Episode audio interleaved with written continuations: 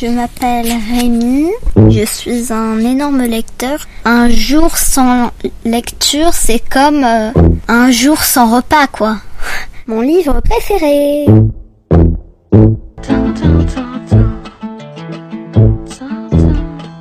Aujourd'hui, je vais vous parler de Je n'existe plus de Béatrice Bottet. Imaginez l'angoisse. Vous êtes attablé dans votre bar habituel.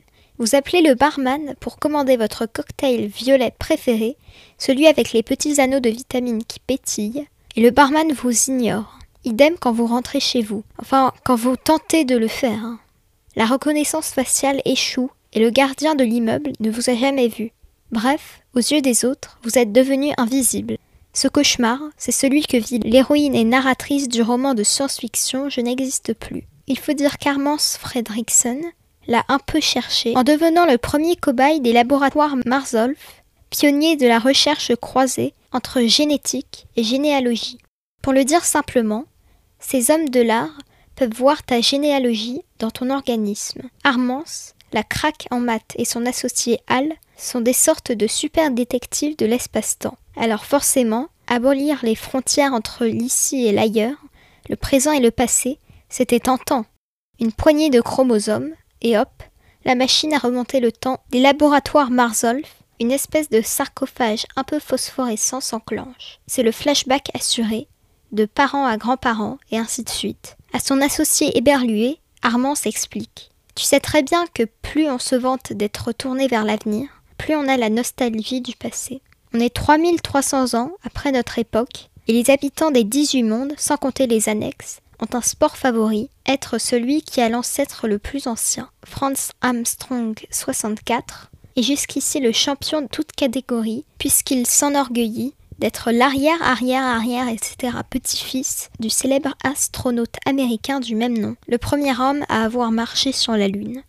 Armance, elle, n'a pas de croisée de l'espace dans son arbre généalogique, mais elle a de quoi clouer le bec au prétendant Aristo des temps futurs. Car, de la branche, elle en a. Elle est la descendante d'un authentique prince de Terra du XVIIe siècle, Frédéric von Hücher.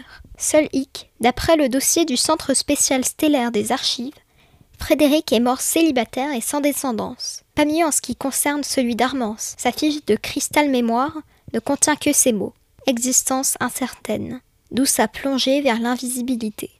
La multi-universale Marzolf, c'est comme une multinationale mais en plus grand, a dû commettre une boulette en forçant sur les rayonnements filtrants. Résultat, il y a des blancs dans le schéma génétique d'Armance. Bref, le compte à rebours a commencé.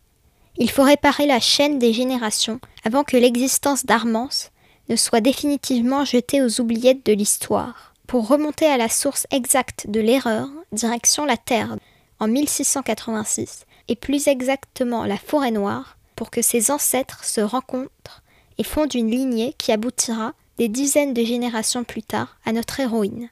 On est encore au début du roman, et une série d'aventures décoiffantes, mêlant une malfaisante concurrente, une irrésistible créature androgyne et télépathe, et même Cendrillon, entraîne Al et Armance dans leur tourbillon. Je n'existe plus, explore en finesse des thèmes forts comme le souvenir, la nature des liens qui nous unissent et l'empreinte qu'on laisse. Je vais vous lire un extrait.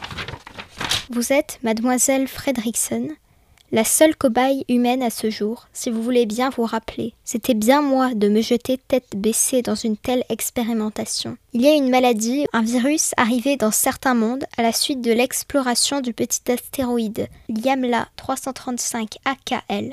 Le malade perd de sa substance et tout le monde finit par oublier qu'il a existé, même ses proches. Ces traces matérielles disparaissent progressivement elles aussi. Une catastrophe qui n'a touché que quelques colonies il y a quatre siècles et qu'on a réussi à éradiquer. Ce serait donc quelque chose du même genre? Probablement, ce n'est pas une recrudescence de la maladie, mais vos effets sont similaires. Une modification subtile de vos tissus. Que va-t-il se passer? demandai-je. Petit à petit, vous aurez l'impression que l'on ne vous remarque plus, que vous ne comptez plus. Les gens qui s'intéressent particulièrement à vous vos proches, mais aussi les scientifiques de ce laboratoire, pour les raisons dont vous vous doutez, mettront beaucoup plus de temps à vous effacer, à ne plus tenir compte de vous. Après, vous pourriez finir totalement solitaire, clandestine. Vous devrez voler pour survivre. mais personne ne risque de vous poursuivre ou de vous mettre en prison. Charmante perspective. Je n'existe plus de Béatrice Beauté est publié aux éditions Scrinéo dès 14 ans. Retrouvez la chronique de Rémi sur le site d'Enfantillage.